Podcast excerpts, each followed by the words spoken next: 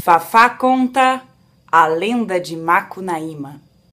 Em Roraima existia uma montanha muito alta, onde um lago cristalino observava o triste amor entre o sol e a lua. Os dois apaixonados nunca conseguiam se encontrar para vivenciar aquele amor.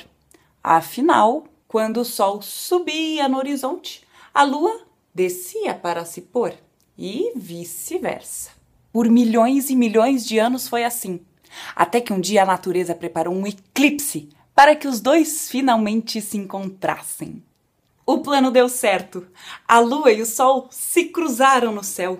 As franjas de luz do sol ao redor da lua se espelharam nas águas do lago cristalino da montanha e fecundaram suas águas, fazendo nascer Macunaíma, o alegre curumim do Monte Roraima. Com o passar do tempo, Macunaíma cresceu e se transformou num guerreiro entre os índios Macuxi.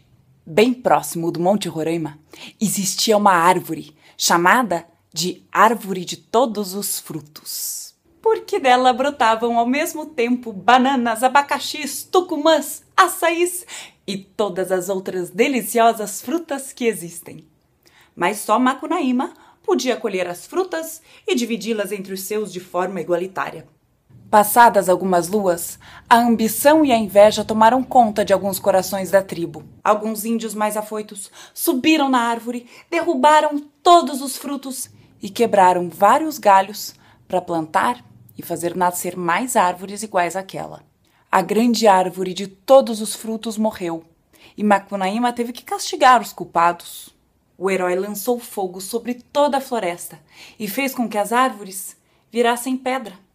A tribo entrou em caos e seus habitantes tiveram que fugir. Conta-se que até hoje o espírito de Macunaíma vive no Monte Roraima, a chorar pela morte da árvore de todos os frutos.